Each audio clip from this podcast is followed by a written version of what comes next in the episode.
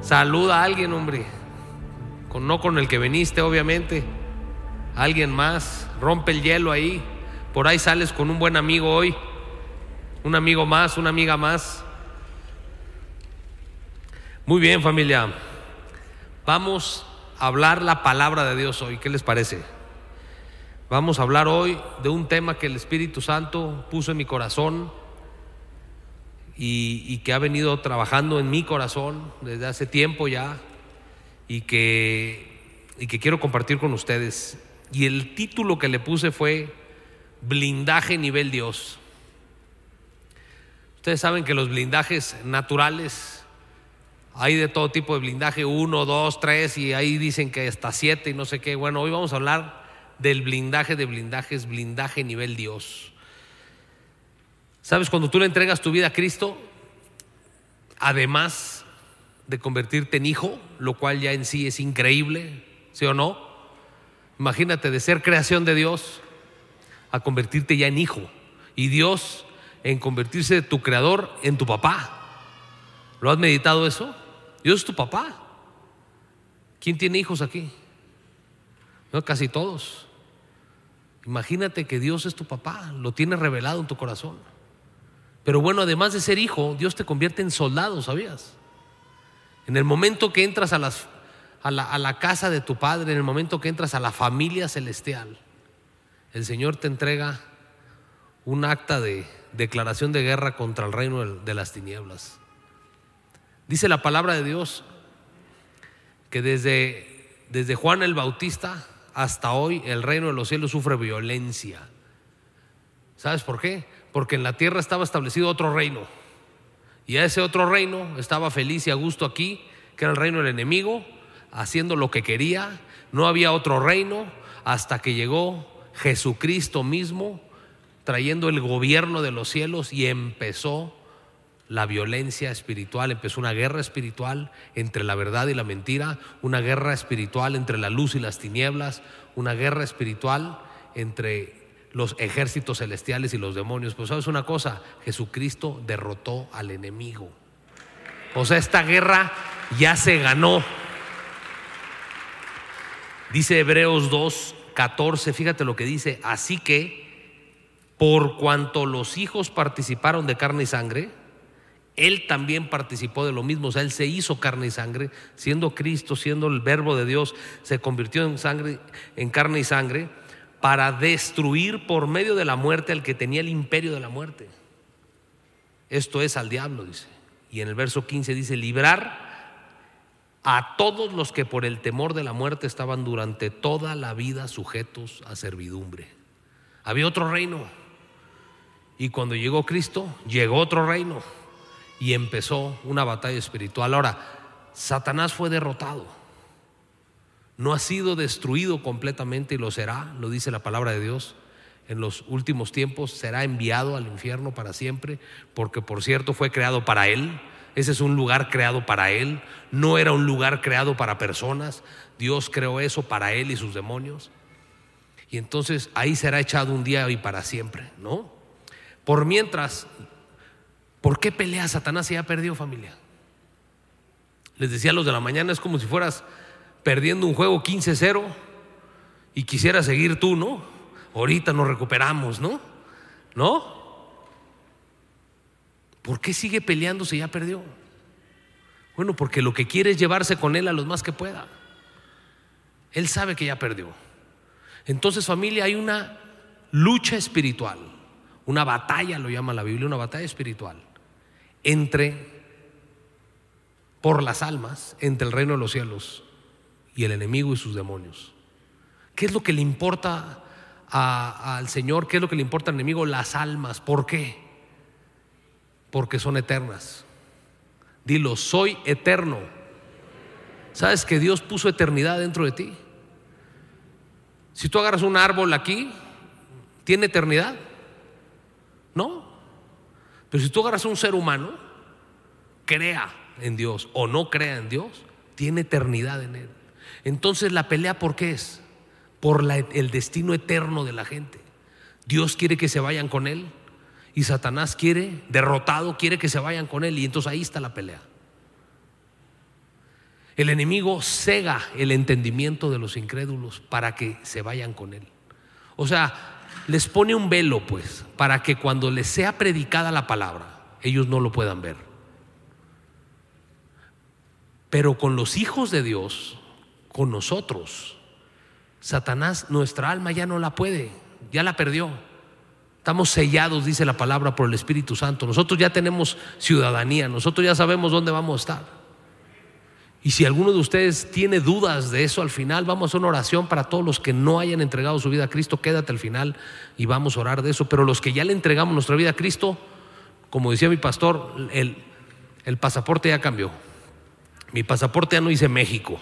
Mi pasaporte dice este jovencito o ya no tan jovencito pertenece al reino de los cielos, es ciudadano del reino de los cielos. Pase lo que pase con él, él se viene conmigo, dice el Señor. Lo mismo es contigo, ¿no? Pero ¿qué hace el, qué hace el enemigo con eso? Si ya no puedo agarrar el alma de él, lo inmovilizo para que me deje agarrar las otras. ¿Cómo? Hace batalla contra ti, contra mí, para destruir tu fe. Porque él sabe que un hombre de Dios, una mujer de Dios, con fe, es peligrosísimo para su reino. Él lo sabe, lo ha visto a lo largo de la historia. Él ha visto a David, a Moisés, a Billy Graham, a nuestro pastor, a nuestros pastora. Él ha visto cómo una persona es capaz de arrebatar tanta gente a los reinos de los cielos. Entonces la guerra es por las almas. Es una guerra donde el enemigo contra los hijos de Dios trata de mantenerlos inmovilizados. La Biblia le llama con artimañas y maquinaciones. Así le llama el Señor a, los planes del enemigo. ¿Sabes qué significa maquinación, artimaña? Planes ocultos de error. O sea, lo que quiere es que te equivoques. Eso es lo que Satanás hace. Pero ¿qué crees? Nuestro Padre ya lo sabía. ¿Estás de acuerdo? Qué increíble nuestro papá que tiene tres características que no tiene nadie. Omnipotencia, todo lo puede. Omnipresencia, está en todas partes. Y omnisciencia, lo sabe todo.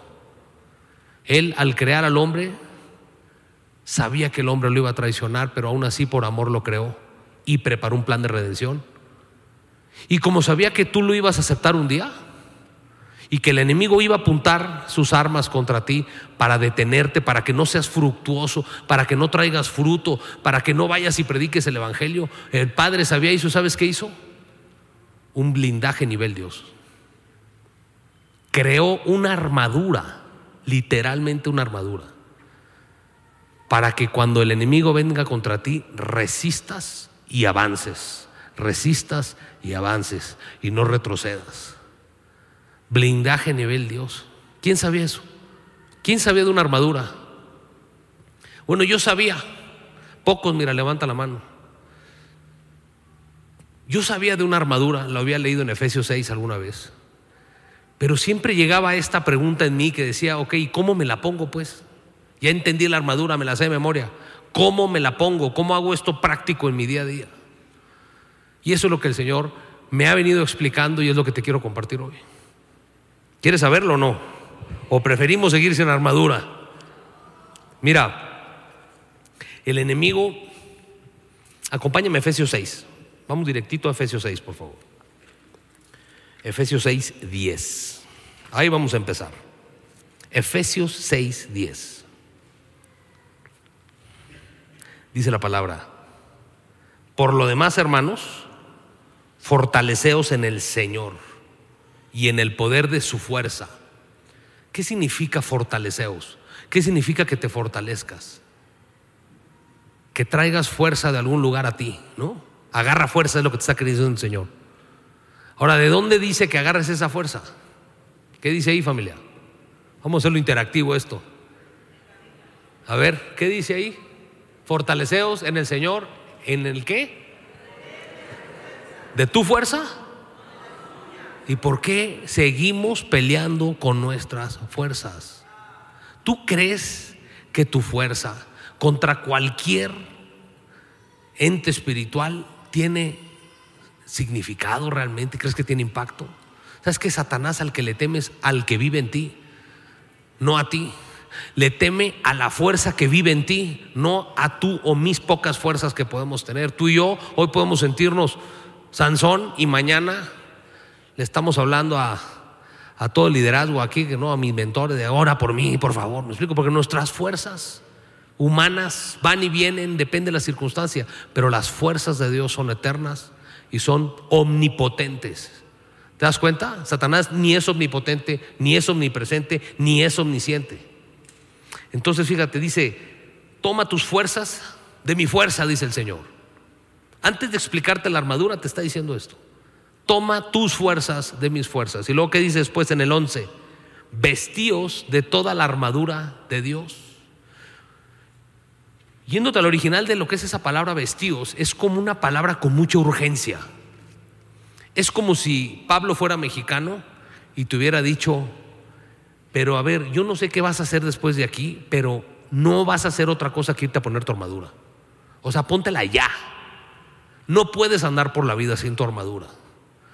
Eso significa vestíos. Y luego dice vestíos de toda la armadura de quién. Entonces fíjate, ni es con tus fuerzas, ni es con tu armadura. Y es por eso que los hijos de Dios a veces estamos tan cansados y tan abatidos, porque lo hacemos en nuestras fuerzas y con nuestras armaduras.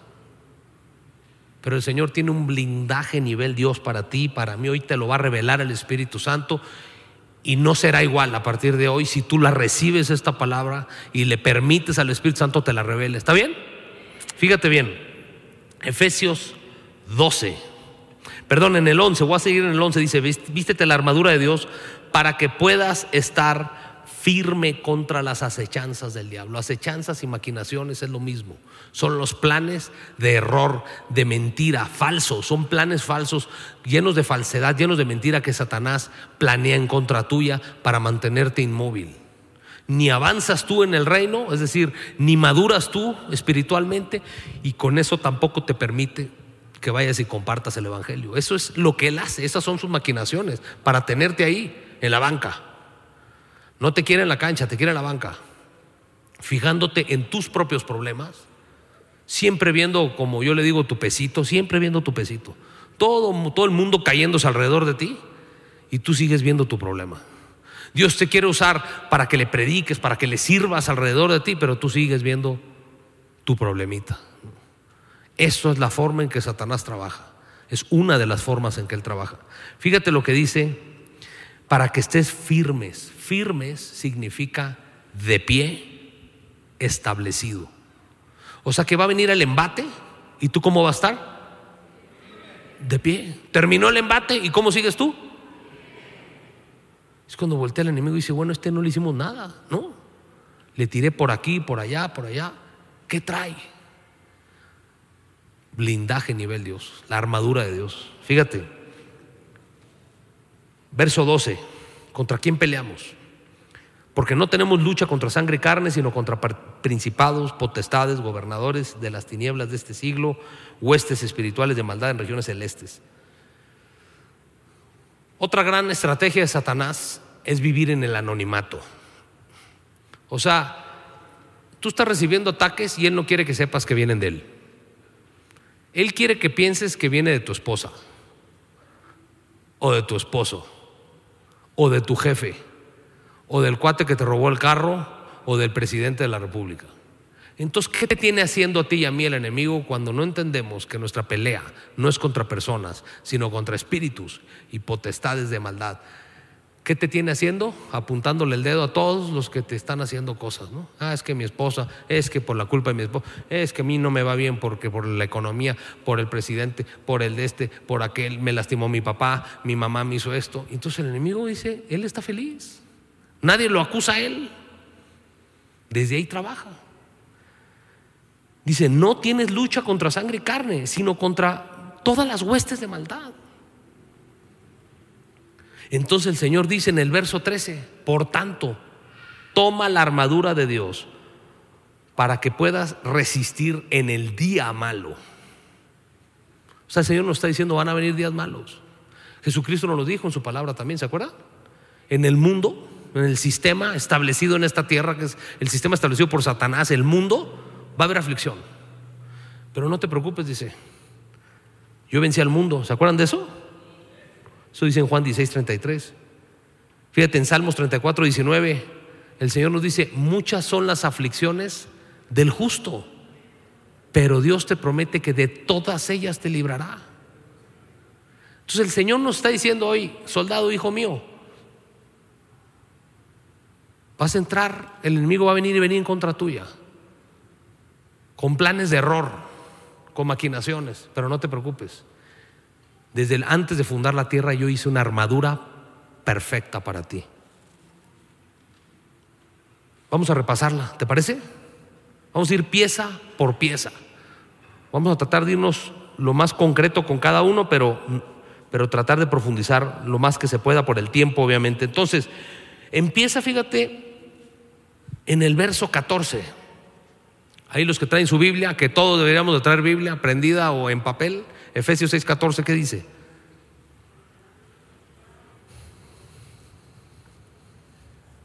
Estad pues firmes, ceñidos vuestros lomos con la verdad. O sea, la verdad es la primera pieza de tu armadura. ¿Cómo me pongo el cinturón? Lo que el Señor me ha enseñado a mí es que la armadura son verdades reveladas. Si yo tengo una verdad del reino de los cielos revelada en mi corazón, inmediatamente una mentira se desarraiga. Se planta la verdad, se desarraiga la mentira. ¿Sí? Así es como funciona. ¿Sabes por qué la palabra de Dios dice que la fe viene por el oír? Y el oír la palabra de Dios. Porque cuando tú y yo estamos en comunión, en comunión diaria con la palabra, la palabra de Dios entra en ti, que es la verdad, saca una mentira y establece una verdad. Saca una mentira, establece una verdad. Saca una mentira, establece una verdad. Y se convierte en un ciclo donde la verdad está, la verdad del reino de los cielos, no la verdad que dice aquí todo el mundo, que aquí en esta tierra, que dicen todos los intelectuales, yo tengo la verdad, yo tengo la verdad, Él tiene la verdad, esto es la verdad. Pero en esta tierra se paró el Hijo de Dios y dijo, yo soy la verdad. O sea, la verdad no es algo, como lo decía nuestra pastora, ¿se acuerdan? El domingo pasado, ¿qué decía la pastora? Es alguien. Eso viene, acompáñame por favor. Juan 14, 6 dice Jesús, yo soy el camino, la verdad y la vida. Nadie viene a mí sino... Entonces, ¿cuál es la revelación que yo tengo que tener establecida en mi corazón para yo ponerme el cinto? ¿Quién es la verdad? No qué es la verdad. ¿Quién es la verdad, familia? Si Jesús es la verdad, entonces quiere decir que todo fuera de Jesús, ¿qué es? Jesucristo, antes de encarnarse en esta tierra, dice Juan 1, que Él era Él, el verbo de Dios, o sea, la palabra de Dios. ¿Y la Biblia qué es? O sea que Jesús es la palabra viviente y la palabra de Dios es la palabra escrita, son uno.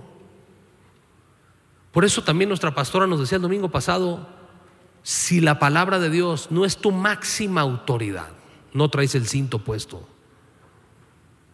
Tú tienes que tener revelado que Jesucristo es la verdad, más allá incluso de tu opinión y la mía. No importa lo que te digan, Jesucristo es la verdad lo que Él dijo, lo que Él hizo, lo que Él decidió, la forma en que lo hizo, lo que nos pide hacer, lo que dejó en su palabra escrita, esa es la verdad y los hijos de Dios procedemos. Nuestro cinturón es la verdad. ¿Por qué el cinturón es importante? Porque en esos entonces, acuérdense que esto el Espíritu Santo está usando a Pablo para escribirlo en la cárcel. Él está rodeado de soldados romanos y el Espíritu Santo lo inspiró a escribir esto viendo el uniforme de los soldados romanos. ¿Para qué usaban el cinto los soldados romanos? Era una forma de ceñir todo el uniforme. O sea, si no estaba ceñido los lomos con el cinturón, este compadre salía a la guerra y se le caían los calzones. A él lo veías caminando con pasitos. Además que en el cinturón, en la mayoría de los casos, se ponía la espada. El cinturón lo, lo ¿sabes? Lo ajustaba todo. Cuando la palabra, cuando la revelación de que Jesucristo es la verdad y su palabra es mi máxima autoridad, es en ese momento que me estoy poniendo el cinto. ¿Qué te parece? Todo lo que diga Satanás es lo contrario. Todo lo que es Satanás es mentira. Fíjate lo que dice Juan 8:44. Dice, vosotros sois vuestro, de vuestro padre el diablo, se lo estaba diciendo a los religiosos, ¿no? Y los, y los deseos de vuestro padre quieres hacer. Y fíjate cómo describe Jesús a Satanás. Él ha sido homicida desde el principio y no ha permanecido en la verdad. No hay verdad en él. O sea, él, aunque quisiera, no podría hablar verdad. No hay verdad en él. Cuando habla mentira, de lo suyo habla, porque es mentiroso y padre de mentira. Así que si Satanás te avienta un dardo de temor de algo, ¿será verdad o será mentira? Porque lo creemos entonces. Porque entra derechito y ¡pum! A todos nos pasa, o soy el único. ¿Por qué le creemos? La armadura familia. Blindaje nivel 10. Si no tenemos nuestra armadura y la alimentamos, rápidamente empiezan a entrar los dardos. Así, mira, la mejor forma de darte cuenta qué tan establecida tiene la armadura en tu vida, qué tantos dardos entran. Todo lo que el enemigo habla entra directo o hay algo que lo detiene. ¿Cómo el enemigo quiere engañarte con la verdad, pues te trae muchas cosas, ¿no? Te la, te, siempre le pone una cucharada de mentira a la verdad. ¿Cómo le hizo con Eva? ¿Se acuerdan con Eva en el huerto le den? Las primeras palabras que dijo eran verdad. O sea que Dios te dijo que no comieras de esto. Eso no era mentira. Pero luego le echa su cucharita de mentira. No, hombre, es que no quiere que seas como Él. Entonces, si a un litro de verdad le pones una cucharadita de mentira, ¿no se convertirá todo eso en mentira? Ya deja de ser verdad. Por eso es padre de mentira. La verdad es el cinturón que va toda tu armadura a agarrarla. La verdad de Jesucristo y su palabra nuestra máxima autoridad. ¿De acuerdo? Ese es tu cinturón. Vamos con la segunda, ¿te parece? Verso 14 y seguimos. Dice, y vestidos con la coraza de justicia. La coraza de justicia es la que protege tanto por el pecho como por la espalda todos los órganos vitales. ¿No? Hace rato Toño me enseñaba un verso en la palabra también donde venía que se le llama la coraza de la fe y el amor. No, Toño, me platicabas hace ratito. Cubre todo, todos estos órganos vitales. ¿Cómo me pongo la coraza de justicia? pidiéndole al Espíritu Santo que me revele que la justificación de todos mis pecados, pasados, presentes y futuros, fue por gracia. Romanos 3:22 que dice, acompáñame ahí por favor, Romanos 22 dice, Dios nos hace justos a sus ojos cuando ponemos nuestra fe en Jesucristo. Y eso es verdad para todo el que cree, sea quien fuere. Verso 23 dice, pues todos hemos pecado. ¿Cuántos hemos pecado? Ok, todos hemos pecado. ¿Cuántos pueden alcanzar la meta? Nadie dice. Bueno, es que yo lo tengo en otra traducción, dice, todos están destituidos de la gloria. Todos están destituidos de la gloria. O sea que ser justificado no tiene nada que ver contigo y conmigo. Tiene todo que ver con lo que hizo Jesús en la cruz. Es más, tú y yo ni nacíamos todavía y ya había alguien justificando todos tus pecados que has hecho hasta hoy y que harás mañana. Todo por creer en Cristo y entregarle tu vida. Verso 24, fíjate lo que dice, sin embargo, en su gracia, Dios gratuitamente nos hace justos a sus ojos por medio de Cristo Jesús, quien nos liberó del castigo de nuestros pecados. ¿Cómo me pongo la coraza de justicia? Creyendo que fui justificado por la sangre de Cristo. ¿Sabes? No fue gratis. alguien le costó su vida. A Jesucristo le costó su vida para que fuera gratis para ti, para mí. ¿Qué te parece eso? Para que tus pecados fueran perdonados. Jesús fue y con su vida pagó la factura de todos nosotros. Cuando esa revelación cae, la coraza de justicia viene aquí. ¿Por qué es importante la coraza de justicia? Porque el enemigo típicamente va a venir a decirte, a recordarte tu pasado, a traerte tu pasado, lo que sucedió en tu vida anterior, para que no acabe de ser revelado en tu corazón que fuiste justificado por gracia. El enemigo siempre te va a decir, ¿sabes qué? La justificación de, de Jesús está buena, pero le falta, hay que completarla con obras. A través de la religión, del espíritu religioso, el enemigo trata de que no se siembre en tu corazón la justificación, la justicia de Dios. Cuando la justicia de Dios es revelada a tu corazón, entendida por el Espíritu Santo, le pides, cuando digo revelada familia, lo que me refiero es el Espíritu Santo la siembra en tu espíritu, en tu corazón, en tu alma, en tu mente. Eso es cuando algo te ha revelado. ¿Te ha pasado? ¿Te ha pasado leer la Biblia y de repente dices, wow, esto nunca lo había entendido? Y algo cambió a partir de ahí. ¿Te ha pasado eso? Se llama cuando el Espíritu Santo le da vida a la palabra y te la revela. Cuando la justificación es revelada, te estás poniendo tu coraza. Tercero, acompáñame al verso 17 de ahí de Efesios 6. Y dice, y tomad el yelmo de la salvación, el casco, el yelmo de la salvación. ¿Estás ahí conmigo? ¿Cómo me pongo el casco? Parecido, fíjate, a la justificación. Cuando entendemos que la salvación la ganó Jesús, no fue gratis, le costó su vida, pero me la ofrece gratuitamente a mí. Hace rato les platicaba a los de la mañana cómo el enemigo engaña a las personas, me engañó a mí también, muchos años de mi vida, para que no me fuera revelada la salvación. ¿Cómo lo hacía? Bueno, una de las formas. Te hace creer que eres muy bueno. ¿No te pasa?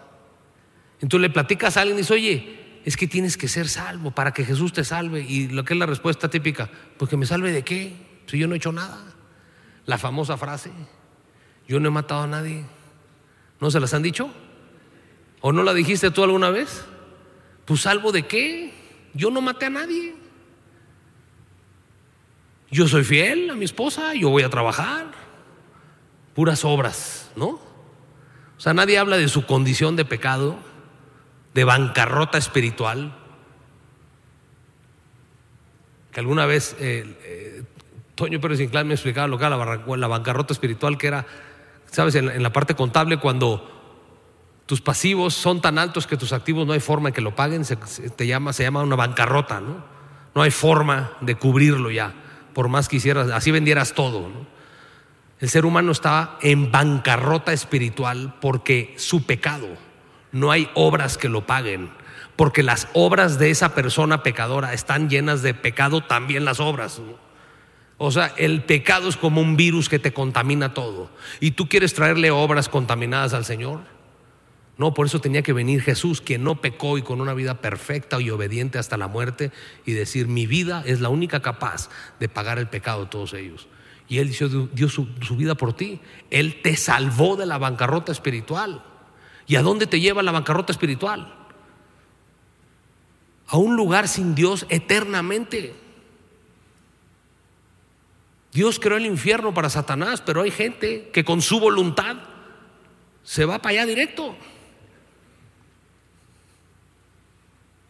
Porque creen que no necesitan ser salvos. Pero los hijos de Dios estamos responsables por explicarlo, por compartirle a la gente las buenas noticias, decirle, hay salvación, hay perdón de pecados. Con arrepentimiento hay perdón de pecados. Entonces cuando la gente tiene la mentira instalada en su, en su sistema de soy muy bueno y no he hecho nada malo, la revelación de la salvación no entra y entonces no está no está el casco. Hay otros ejemplos, ahorita platicábamos con, con algunos de los líderes de aquí de Centro de Villalobos de, por otro lado, hay cristianos que sí traen el casco, pero es todo lo que traen de la armadura, ¿no? Y ahí van por la vida con el puro casquito, ¿no? No, no, si yo soy salvo, ¿te aseguro? Sí, yo ya lo tengo clarísimo. Mi salvación la ganó Cristo por mí, es gratuita. Gracias, Señor. Y sí se va a hacer, y sí va a ser salvo. Pero le entra todos los dardos del enemigo. Entonces al cristiano que ves que está trapeado siempre, ¿no? Siempre mal, siempre golpeado, siempre enfermo, siempre escaso, siempre deprimido. Porque ahí anda con su casquito, sin escudo, sin coraza, sin todo lo demás, sin su cinturón, ¿no? El casco de la salvación, la coraza de la justicia, revelación es clave para los hijos de Dios, familia. Si tienes revelada, ¿quién te justificó? ¿Por qué te justificó? Vendrá el enemigo con el embate que quiera, con tu pasado y toda su culpa, y tú te mantendrás firme, ¿no? Tu casco de la salvación. ¿Por qué fui salvo? Porque estaba en bancarrota, lo acepto y me arrepiento, Señor. Entonces el casco está establecido y podrá tirar lo que quiera el enemigo y el casco está puesto ahí y detiene, ¿no? Vamos a la que sigue o ya se me cansaron. ¿Quieren hacer un break? ¿No? Ok intermedio como en los cines antes, para ir por un, refresquito. Tercero, perdón, cuarto, ya vimos cinturón. ¿Qué más? ¿Cinturón de qué? ¿De quién es la verdad, verdad? Coraza, casco.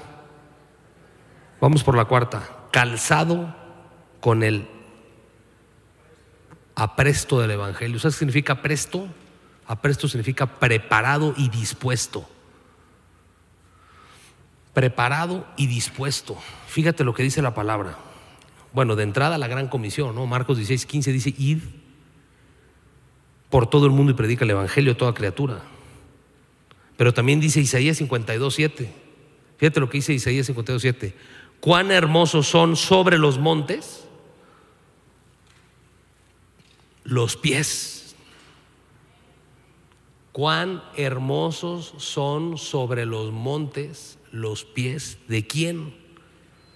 De los que están prestos para compartir el Evangelio los que ya dejaron de ver su pesito y entendieron que esto se trata de una guerra por las almas y que el que está al lado de ti, si tú no le compartes, probablemente nadie lo va a hacer. Entonces, ¿qué es el, apresto del calzado Evangelio? Estar listo, dispuesto a predicar fuera, adentro, fuera de tiempo, en tiempo o fuera de tiempo, como dice la palabra. Mira, dice, dar un aplauso al Señor. Cuán hermosos son sobre los montes los pies del que trae alegres nuevas, del que anuncia la paz, del que trae nuevas del bien, del que publica salvación, del que dice a Dios reina. Según de Timoteo 4.1 le dice Pablo a su, a su discípulo Timoteo, te encarezco. Es una exhortación, digamos, de alta urgencia, eso significa encarecer. Es una exhortación de alta urgencia. Le está diciendo, te encarezco delante de Dios y del Señor Jesucristo que juzgará a los vivos y muertos en su manifestación en su reino. Verso 2 dice, que prediques la palabra, que instes a tiempo y fuera de tiempo. ¿Y cuántas veces no nos ha pasado? Que Señor, ¿será que le comparto a, Juanito, el de la chamba? Es bien necio. Tú pone el tiempo, Señor. Y el Señor dice, no, no, no a tiempo y fuera de tiempo. ¿Cuándo es el tiempo? Ahorita que lo vas a ver. Oye, pero me rechazó. No pasa nada. Lo vuelves. Hasta que ya, si su voluntad te dice, ¿sabes qué? Si me vuelves a hablar, te reporto con recursos humanos, bueno, ya es otra historia, ¿no? Pero fíjate las palabras. Te encarezco. Vestíos, les decía hace rato con lo de la armadura, ¿no? Hay un sentido de urgencia implícito en este tema. ¿No se dan cuenta? Como que el Espíritu Santo está diciendo, por favor, hay gente que no se está viniendo acá con nosotros. Protégete con la armadura que te hice, fortalécete con la fuerza que te di, pero acción. Por eso son los pies del Evangelio. Por eso, para referirse a compartir el Evangelio, se refirió al calzado y no al casco porque los pies son acción, porque hay que ir. O sea, más que esperar a que vengan, hay que ir con la vecina. Hay que ir, sí hay que ir, por eso son calzados. Imagínate, salte una guerra sin zapatos. Imagínate cuánto dura un soldado. Al primer piedrita ahí de las que aquí hay muchas, ahí quedaste, ¿no? vidrio, vámonos para afuera, soldado fuera. No. Lo importante, lo que le da acción a toda esta armadura, que es disposición de compartir lo que Dios te dio a ti por, por gracia. Dios te sanó. ¿Cuánta gente aquí Dios lo ha sanado? Yo me pongo la mano, obviamente, porque me ha sanado muchas veces. Ahora, ¿cuántos de los que tenemos la mano levantada le hemos compartido ese testimonio a alguien? No los conté, pero espero que sean los mismos, ¿no? Pero es donde nos falla, ¿te das cuenta? Somos como presas, retenemos las cosas, ¿no? Viene la bendición y nos la quedamos nosotros. No, no, pues se trata de que no seamos presas, sino ríos. Deja que entre el agua, la bendición por aquí, déjala pasar por allá. Compartir el Evangelio. ¿Qué va a hacer el enemigo para que no lo hagas, para que no te pongas el calzado? Pues típicamente te va a traer distraído con tus problemas. Para mí hay un licuado con dos ingredientes que Satanás prepara para que pase eso. Puede haber muchos más, pero a lo que se viene a mi cabeza. Uno te trae distraído con tu vida, tus problemas. Ya eres cristiano, amas al Señor, ya te has sacado de mil cosas, Señor, pero sigues acalambrado con tu pesito. La segunda, falta de contentamiento. Como nunca estás contento, siempre quieres más, tus ojos no están puestos en Cristo, tus ojos no están en lo eterno, tus ojos están en el siguiente puesto, en la siguiente lana, en el siguiente que debo de esto, en el siguiente carro, en el y nunca cambia la mirada, ¿me explico? Y ahí es donde Satanás logra que la vanagloria de esta vida nos distraiga y ahogue la palabra y ahogue la revelación. Y entonces como no hay quien comparta, pues el que está ciego sigue ciego. Qué importante, ¿no? ¿Llevamos cuántas familia? Cuatro. Cinturón de la verdad, coraza de justicia, casco de la salvación, el calzado del Evangelio de la paz. Y ahora vamos con una increíble que es la espada del Espíritu, la palabra de Dios, la primera arma de ataque de la armadura. Toda la armadura, la mayoría, es para defender nuestro, nuestro cuerpo, ¿no? tu coraza, tu casco, pues tu calzado obviamente, ¿no? Este es para atacar. Ustedes se acuerdan en la palabra, les voy a decir dónde, Mateo 4 del 3 al 11, no lo vamos a leer aquí porque es largo, Mateo 4 del 3 al 11 describe cuando Jesús fue tentado en el desierto. ¿No? Todos los embates de Satanás contra el Señor fueron respondidos de una sola manera. Escrito está. Con la palabra respondía Satanás. Lo que el Señor me ha enseñado a mí es que mis palabras no le dan miedo a Satanás. Son las palabras de Dios las que teme y huye, porque Jesús es la palabra de Dios. ¿Estás de acuerdo? Cuando tú estás meditando en la palabra, la mente de Cristo se te va instalando en tu corazón. Tu mente empieza a ser quitada como un software. Empiezan a quitarte como cambio de aceite, ¿no? Te van quitando tu mentalidad y va instalándose la mente de Cristo. La mente de Cristo, al ser revelada toda la verdad en tu vida, empiezas entonces a ser peligroso para el reino de las tinieblas, porque tu palabra, la palabra que tú hablas, que es la palabra de Dios, está llena de vida. Sabes, hay mucha gente que se sabe toda la Biblia de memoria y no le ha servido nada. De hecho, la palabra dice que Satanás se la sabe. Los demonios creen y tiemblan, ¿no?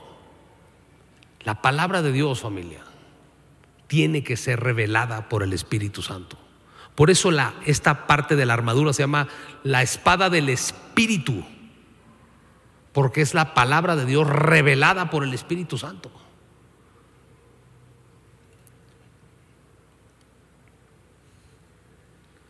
Fíjate,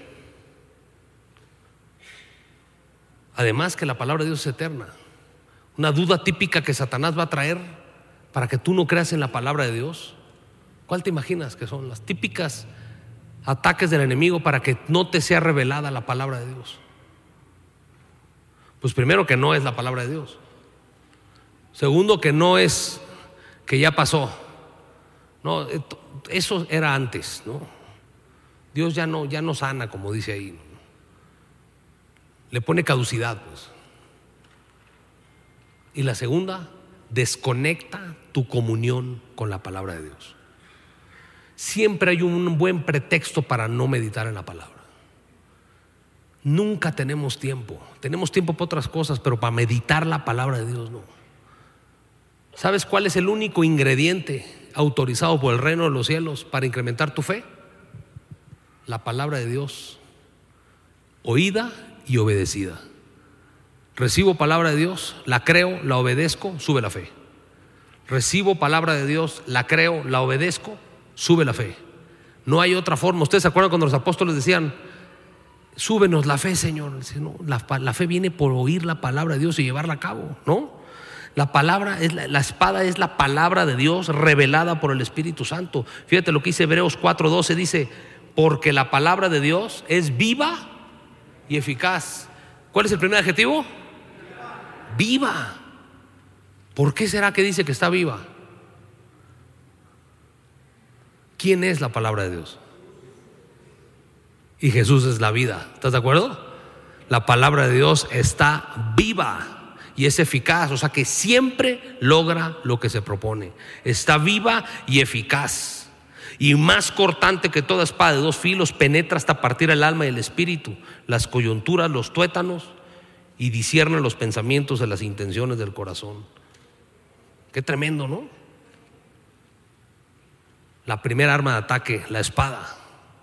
Vamos a ir cerrando ya, familia. Vamos con el escudo de la fe. Fíjate, como decía ahorita, el único medio autorizado para alimentar tu fe justamente es la palabra de Dios, recibirla y obedecerla. ¿Cuál es la revelación que debo tener para montar mi escudo? Porque ahorita también platicábamos hace rato algunos de que, bueno, Dios a todos les dio una medida de fe, ¿no?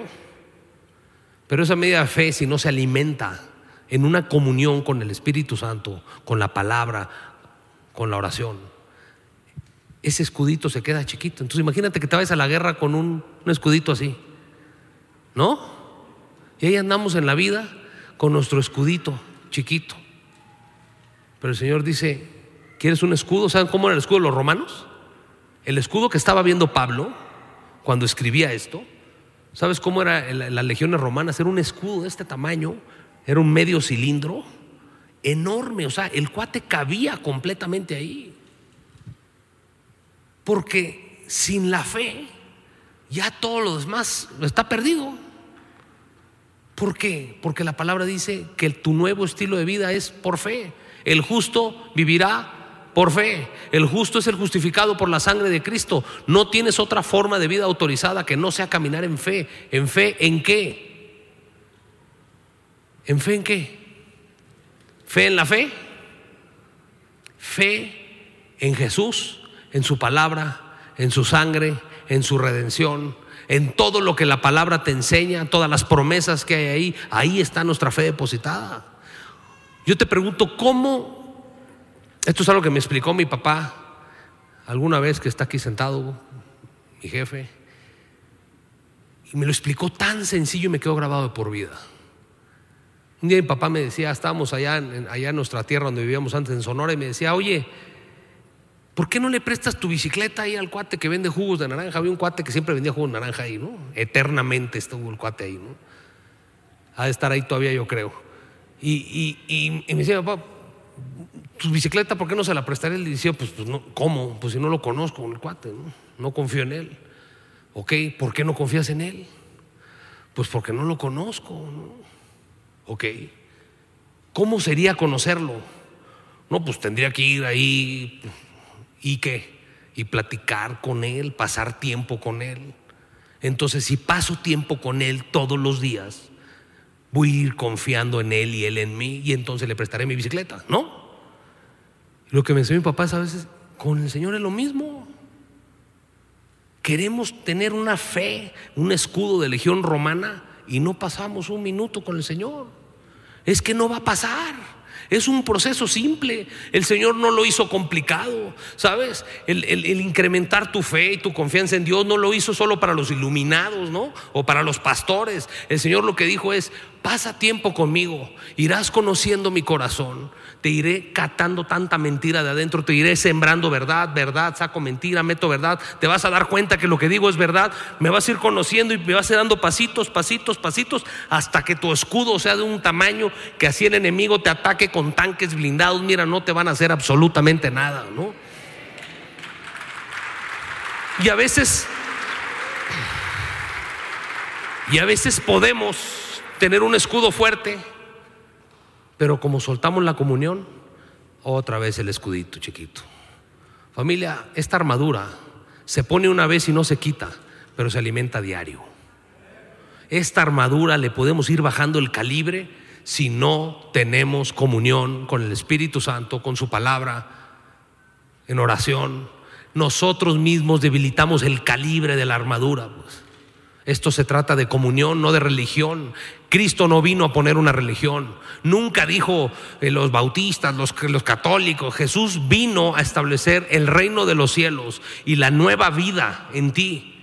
Y esa nueva vida consiste en estar con Él todos los días.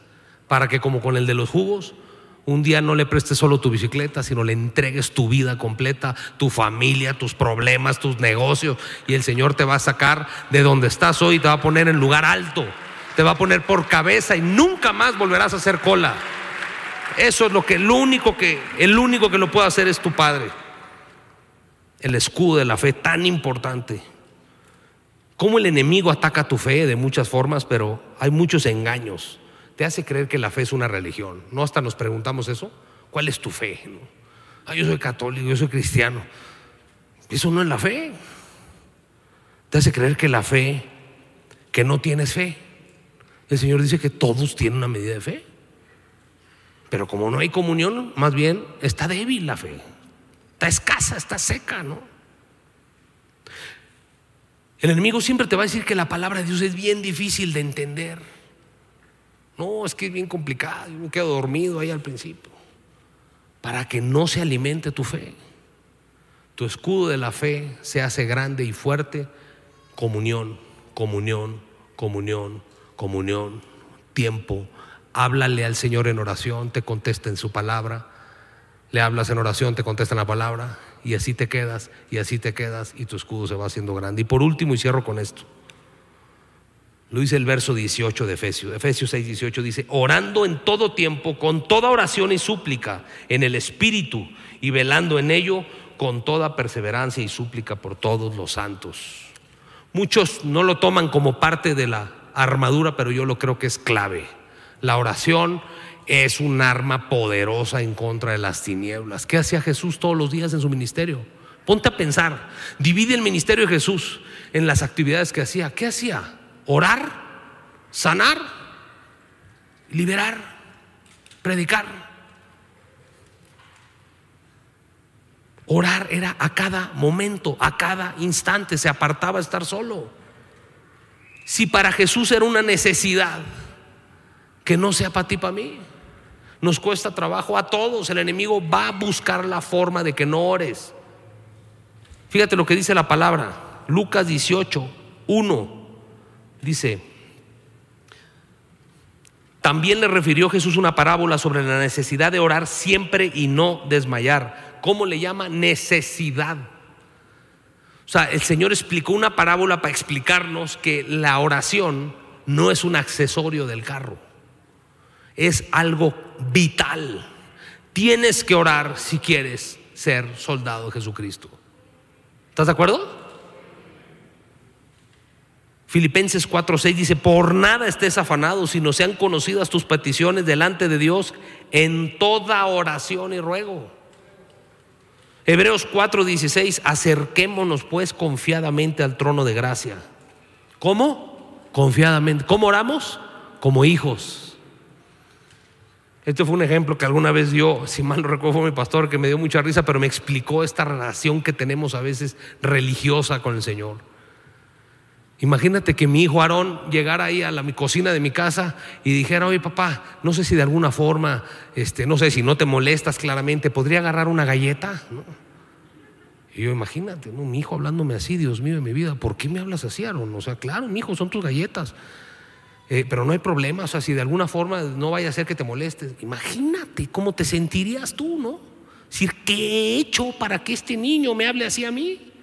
Y así son tus oraciones y las mías a veces, ¿no? Señor, yo sé que estás tan ocupado allá, Diosito, ocupado en el cielo y todo. Si puedes sacarme de todo esto. Y el Señor dice, no me conoces. No me conoces. Ya te sané. Hace dos mil años te sané. En la cruz pagué por tu enfermedad. Mejor levántate con tu armadura, con tu escudo y con tu espada y dile a Satanás, en el nombre de Jesús declaro ilegal esta enfermedad en mi cuerpo. Le echo fuera en el nombre de Jesús. Y lo mismo con la tristeza y lo mismo con todo lo demás. Ponte tu armadura y sal a pelear, dice el Señor. La guerra está ganada, el enemigo está derrotado. Pero sabes una cosa y con esto cierro. Tenemos que presentarnos en el campo de batalla. La guerra está ganada, el enemigo está derrotado, pero el Señor nos llama a sus hijos, sus soldados, a ir ahí a pelear la buena batalla de la fe. ¿Estás listo? Muy bien, ponte de pie, vamos a orar. Vamos a orar. Vamos a pedirle al Espíritu Santo que nos revele su armadura, que cada pieza de esa armadura sea una revelación para nosotros, que nos enseñe a ponérnosla para no quitarla nunca más, que nos enseñe a cuidarla, a mantenerla fuerte, a mantener nuestro escudo grande y sobre todo a predicar su palabra que ponga fuego en el corazón. ¿Te parece? Vamos a orar juntos, vente. Di conmigo, Señor Jesús, precioso Espíritu Santo, te pido perdón por no haberme puesto mi armadura, Señor. Por no buscar las revelaciones de tu palabra, Señor. Y he vivido una vida, Señor llena de embates, de dardos que han entrado hasta dentro de mi casa, Señor. No he sabido pelear de regreso, Señor. Pero hoy tu palabra me es revelada, Señor. Tú creaste una armadura blindaje celestial, Señor. Para mí, para ir a ese campo, Señor. Pelear por mi familia, Señor pero también por mi prójimo, Señor. Llevar tu palabra donde no está, replegar las tinieblas. Espíritu Santo, revélame esta palabra. Revélame esta palabra. A partir de hoy, dilo, a partir de hoy, cuéntame en tus filas de soldados, Señor. Recibo tu armadura, Señor. La creo, Señor. Enséñame Enséñame a ponérmela y a mantenerla, Señor. Te doy gracias por las victorias que veré con mis ojos en tu nombre, Señor Jesús. En el nombre de Jesús, familia, le decimos amén al Señor. Amén. Un aplauso al Señor, a su amor, a su protección divina. Amén. Muy bien. Me pregunto si habrá alguien aquí que nunca le haya entregado su vida a Jesús. No solo que no conocías la armadura ni te la has puesto, sino que nunca has tenido la oportunidad de decirle a Jesús, Señor, yo ya no quiero ser el Señor de mi vida. Quiero que tú seas el Señor de mi vida. Quiero que perdones mis pecados y quiero una vida nueva, Señor. Quiero ser un hijo tuyo y ya no solo una creación tuya.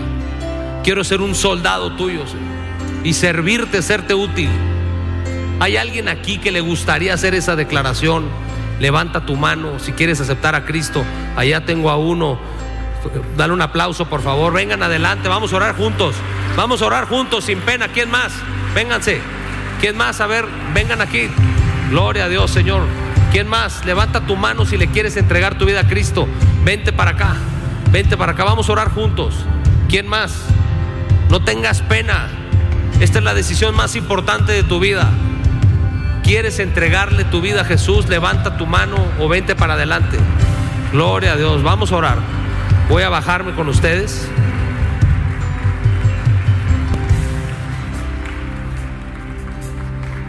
Gloria a Dios, Señor. Gloria a Dios, Padre.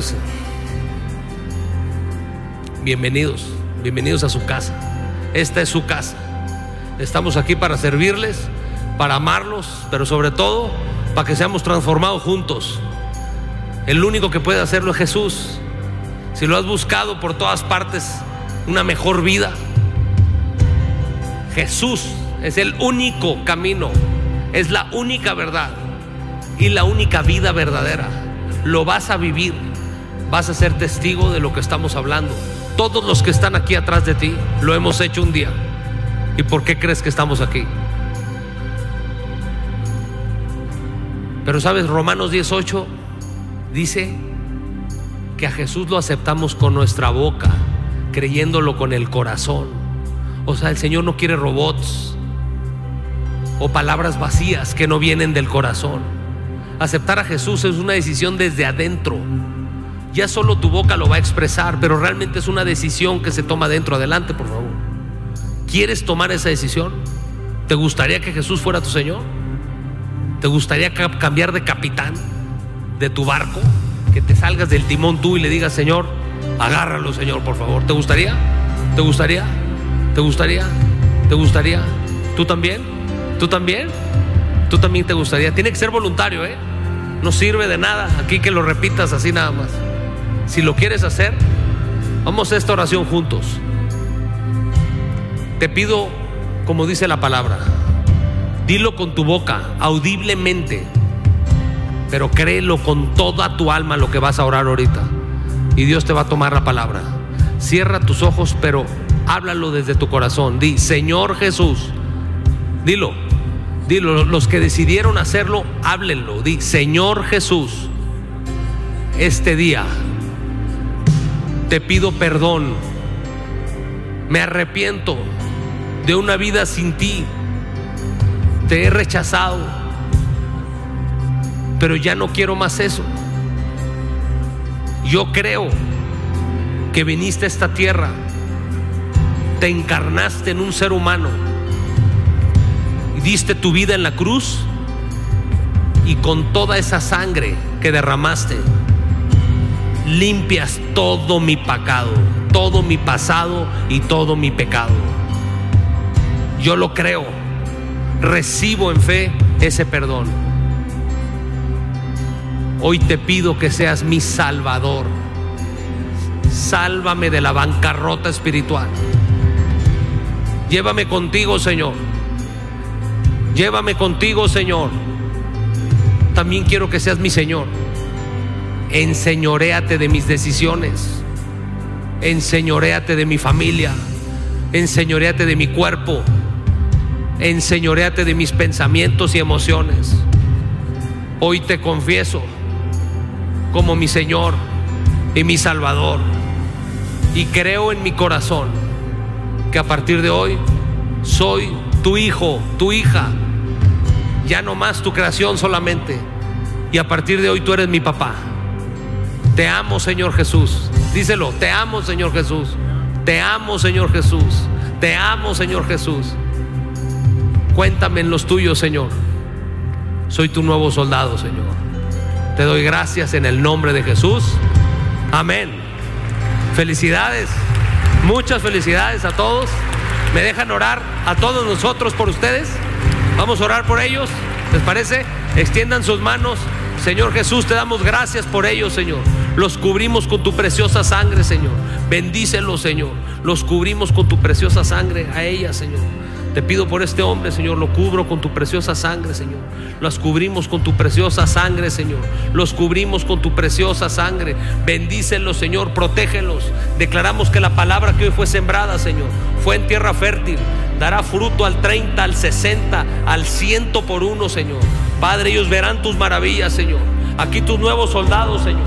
Aquí tus nuevos hijos, Señor. Afírmalos, Señor.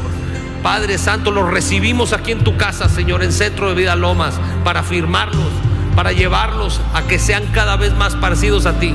En el nombre de Jesús ponemos un vallado de ángeles alrededor de ellos que los protegen y los defienden. En el nombre de Jesús. Amén. Amén. Muchísimas felicidades. Atrás de ustedes hay alguien que les quiere dar un abrazo.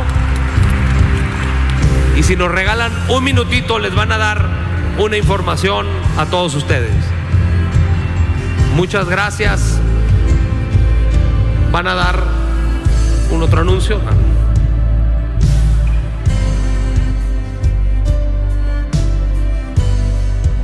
Gracias familia por venir el día de hoy. Los esperamos a todos nuestras próximas reuniones, 9 de la mañana, 11 y media, a los que nos ven en la transmisión. Gracias por conectarse. Nos vemos pronto y todos sean bendecidos. Hasta luego.